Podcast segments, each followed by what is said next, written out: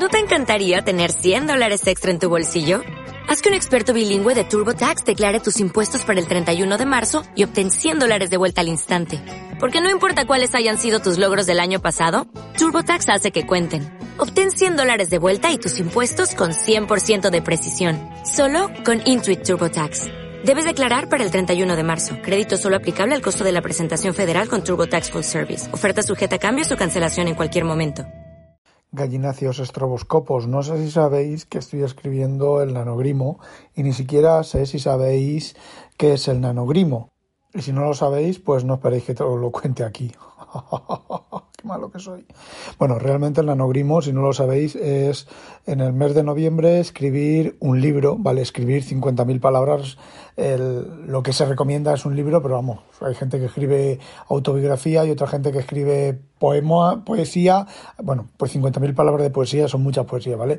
Pero normalmente hay gente que escribe, pues eso, algún script de radio, bueno, lo que cada uno quiera. Y es amateur, ¿vale? No es, no es profesional ni nada. Aunque sé de algunos escritores que han sacado novelas del nanogrimo. David Hewson, por ejemplo, que es un escritor que ni su madre conoce, pero que publica, tiene varias novelas publicadas con ambiente en Holanda, aunque él no vive en Holanda, y, en Venecia es un autor de misterio, y él parece ser que las primeras novelas las sacó del nanogrimo y ahora ya no lo hace porque ya es escritor profesional y demás. Bueno, pues os decía que estoy haciendo el nanogrimo en el MacBook Pro del 2020, sentado en mi sillón orejero del IKEA, que es más feo que pegarle un padre, pero es súper cómodo y ya no me acuerdo a santo de qué venía esto. De hecho, me cago en mi puta calavera que no me acuerdo de para qué había, me había puesto a grabar el podcast, este puto podcast. Vale, ya me he acordado. Era para retomar el tema de Big Sur y de Apple Silicon, más que de Big Sur, de Apple Silicon. Pero antes un mensaje de nuestros patrocinators. A ver, sigo usando el iPhone 12 Pro Max Homer Simpson. Eh, me gusta mucho, la pantalla eh, se ve mucho mejor, bueno, todo lo que os he contado, la verdad es que uso, lo que se dice uso no lo estoy dando mucho, ¿vale? Porque bueno, el nanogrimo me quita pues la mitad del tiempo libre y luego normalmente no suelo leer en el iPhone. Pero, por ejemplo, esta mañana lo he cogido, son las ocho y media de la tarde, y esta mañana lo he cogido con el 100% de batería y en este momento tiene un 85% de batería y he ido, eh, podríamos decir que una hora y 40 minutos o una hora y 50 minutos escuchando el Apple Coding Daily de Julio César Fernández sobre el evento del Apple Silicon, que bueno, el evento duró 45 eh, minutos, el podcast de este chaval dura 3 horas. Bueno, casi tres horas. Ahora, el tío, me encanta cómo explica las cosas. El tío ha hecho una comparación con los motores que me ha dejado estupefacto, que siento envidia cochina por no haber caído yo en esa metáfora, en esa comparación sobre los motores y los microprocesadores. Y si queréis saber de qué va, pues lo escucháis. Son tres horas, vale la pena escucharlo, ¿vale? Pero entre muchas de las cosas está explicando realmente lo que hay detrás de Apple Silicon. Me falta todavía una hora para escucharlo y había pensado esperarme a terminar para contaros alguna de las cosas que dice, pero no, como tengo ganas de, no tengo ganas de leer y he terminado el nanogrimo, de escribir el nanogrimo de hoy, dos mil palabras, pues os voy a contar una de las cosas de ya van saliendo, ya va saliendo lo que realmente hay debajo del, del Apple Silicon de Apple. Y os voy a decir una cosa, esto es algo equivalente al iPhone y en menor medida al iPad. Esto es un puñetazo en la mesa que está dejando en ridículo a todos los fabricantes de hardware.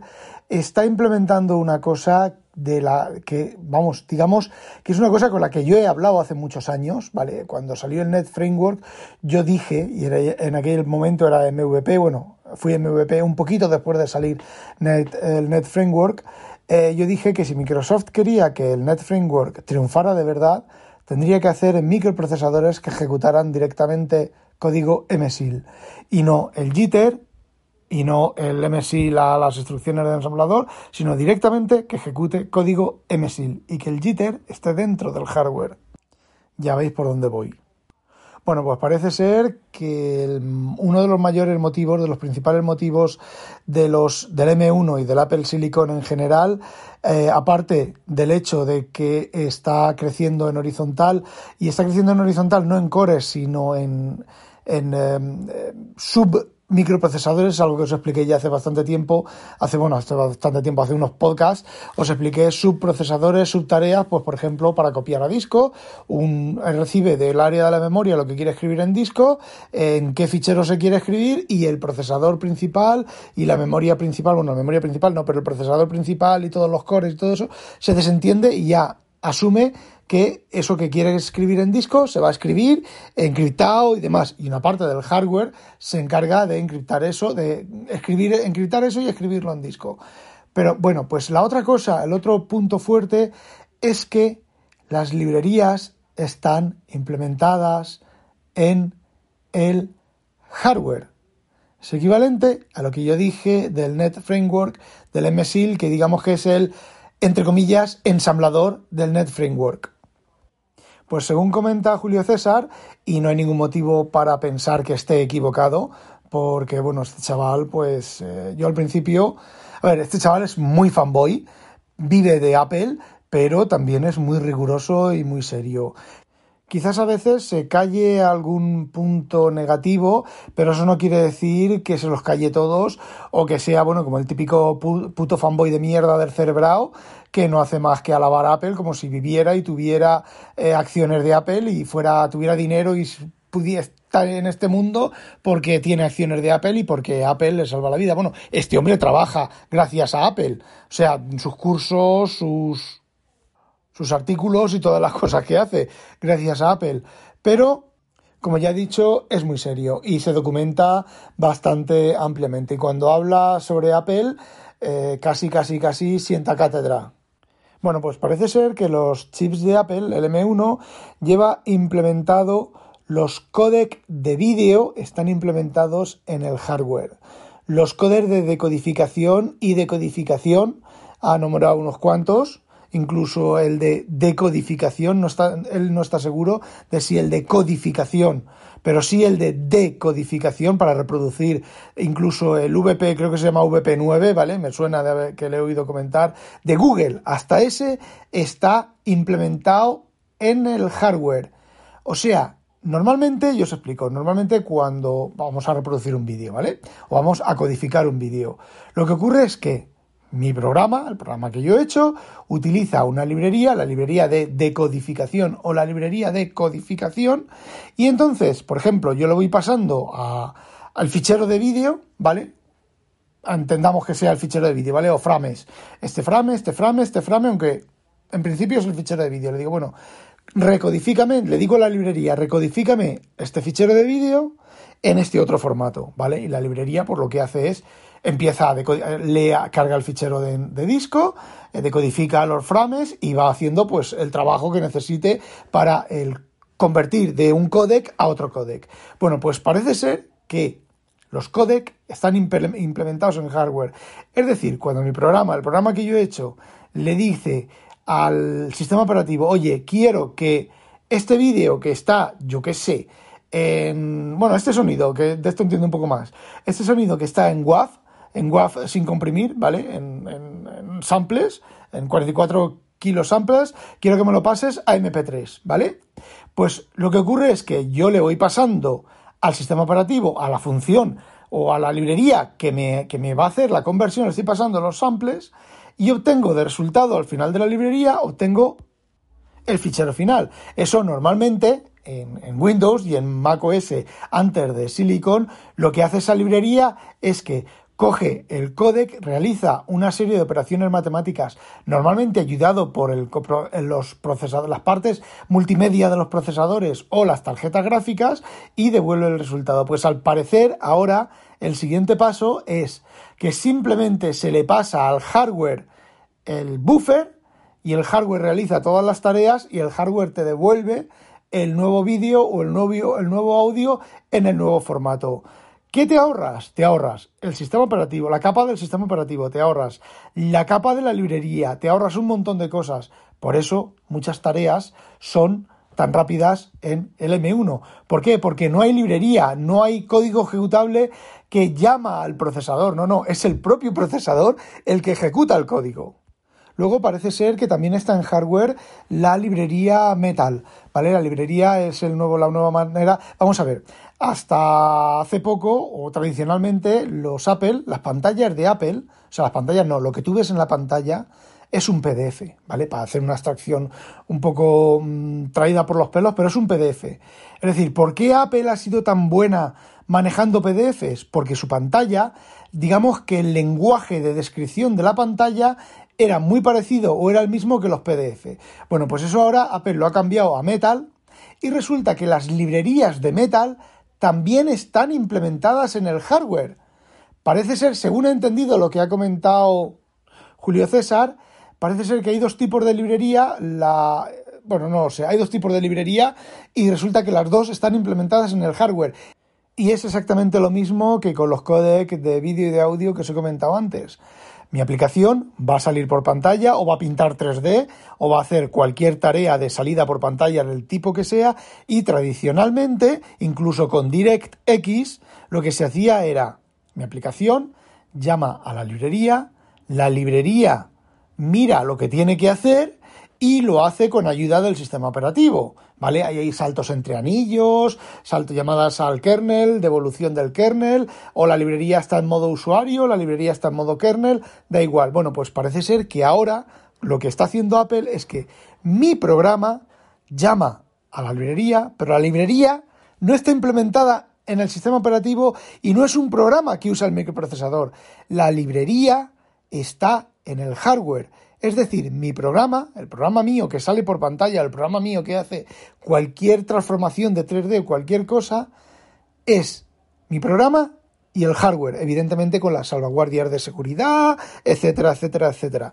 Entonces, ahí se quita una cantidad de software, una cantidad de capas intermedias de software que, bueno, pues ahora sí que empiezo yo a entender esos rendimientos que está teniendo el M1. Y bueno, aquí es donde llega el, ¿cómo se dice el refrán? Ya no me acuerdo. El tío de la rebaja. Os explico. Esto ahora es la caña. El M1 es el no va más. Tienen hardware implementado el Metal, tienen hardware implementado los codecs, tienen hardware implementado la encriptación de disco duro, tienen hardware posiblemente implementadas más cosas que todavía no se saben. ¿Qué es lo que va a ocurrir cuando Apple decida obsoletar? Pues que, por ejemplo, con las versiones anteriores de Metal o con simplemente con, la librería PDF, con la salida a pantalla, si quieres una versión nueva, pues tú implementas una versión nueva de código de esa librería, la añades al sistema operativo y ya está. Y la siguiente versión del sistema operativo pues traerá una librería de soporte de PDF de salida por pantalla o de codecs. Imaginaos ahora que saquen un nuevo codec. Yo qué sé, el codec Pitirrifu. Vale, pues hasta ahora tú sale el pitirrifú y tú eh, realizas la librería basada en las instrucciones multimedia de los procesadores y las tarjetas gráficas que trabajen y que implementen en la codificación pitirrifú. Pero ahora no.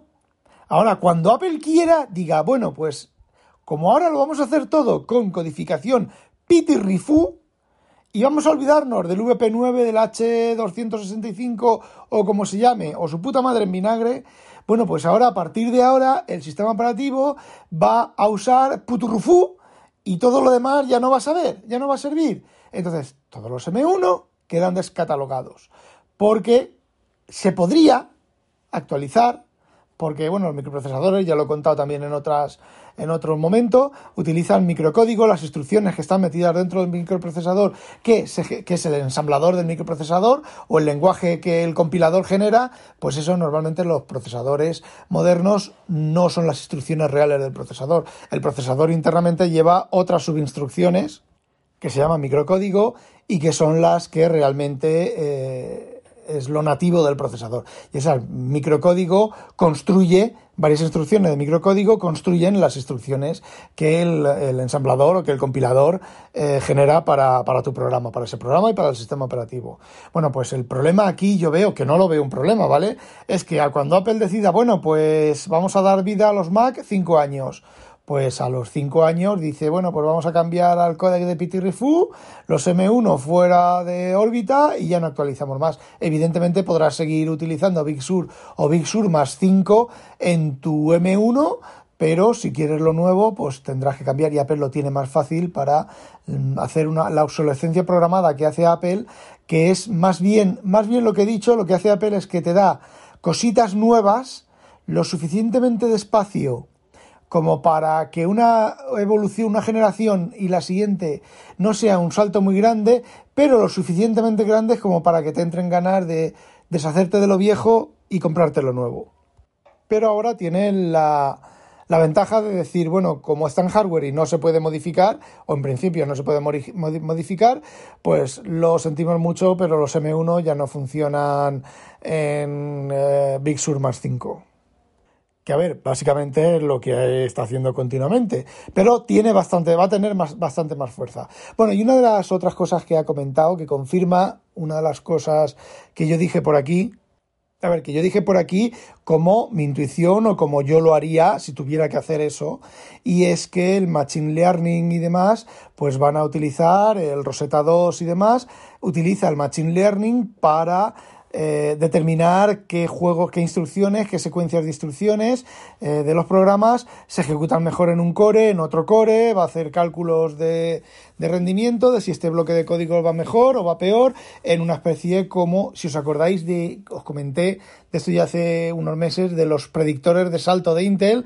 pues esto, en lugar del predictor de salto de Intel, es el predictor de pipeline de instrucciones. Es decir, este megacontrolador, este supercontrolador dirá, bueno, ahora viene este juego de instrucciones, que este juego de instrucciones pues va mejor para este core o para este submódulo del procesador o, por ejemplo, aquí está este código, resulta que este código es el código de decodificación, ojo, fijaos al dato, este código es el código de decodificación de VP9. Vale, a tomar por culo el código y lo hago por el hardware que tengo implementado. A ver, esto último no lo ha dicho él, esto último lo digo yo. ¿Y qué queréis que os diga? Me están entrando unas ganas de pecar. No os imagináis las ganas que me están entrando de pecar. A ver, no me hace falta. No es que sea más bonito. No es que como el iPhone, ¿vale? No es que tengan las pantallas más grandes, no es que yo ahora los equipos que tengo y el rendimiento sea una mierda y no me funcionen como me tienen que funcionar, eh, etcétera, etcétera, etcétera. Es puto fanboyismo, puto entusiasmo con esa nueva tecnología. Y me está tentando lo que no está escrito. Y mira que sé que la primera versión pequé con el MacBook Pro Retina de 2012 eh, a ver, no era un mal equipo, pero tenía sus eh, compromisos. Pequé con el primer eh, MacBook Pro de Touch Bar. voy a pecar con el primer M1. De hecho, incluso el MacBook Air tiene suficiente potencia para cualquier cosa que vaya a hacer yo en muchísimo tiempo. Así que intentaré resistirme, pero ya sabéis cuándo pasa esto. Y bueno, para finalizar, esto, aunque parezca una tontería, aunque el evento haya durado 45 minutos, aunque hayáis dicho me, esto es un golpe en la mesa con una maza de 200 kilos que va a remover, no os imagináis lo que va a remover esto, este nuevo M1 de Apple. A ver, cada vez estoy más convencido de que es un cambio de paradigma total. A partir de ahora eh, lo que va a funcionar y lo ha hecho Apple. Esto sí que lo ha hecho Apple, no lo ha hecho nadie más. Existen microcontroladores industriales que realizan algunas cosas industriales, pero es, industrial, es completamente independiente del, doméstico y de algo que se haga todos los días. Eh, tienes una cosa que se llaman NIOS, tienes unas cosas que se llaman FPGAs, que tú ahí te puedes grabar el hardware que tú quieras haciendo lo que tú quieras, pero eso es a nivel industrial, eso es a nivel de planta química, nivel de naves espaciales, a nivel de, yo que sé, centrales nucleares, a nivel de... Mm, a lo mejor televisiones, pero no creo, ¿vale? Pero esto es un golpe sobre la mesa diciendo a los demás fabricantes, haciéndole esto a los fabricantes, a los demás fabricantes de hardware, incluida Intel. Bueno chicos, que ya me he alargado mucho, otra vez otros 20 minutos, me vais a, a, mandar a la mierda. Y bueno chicos, ya sabéis, no olvidéis sospechosos habitualizaros, la mejor red del mundo mundial. A demonio.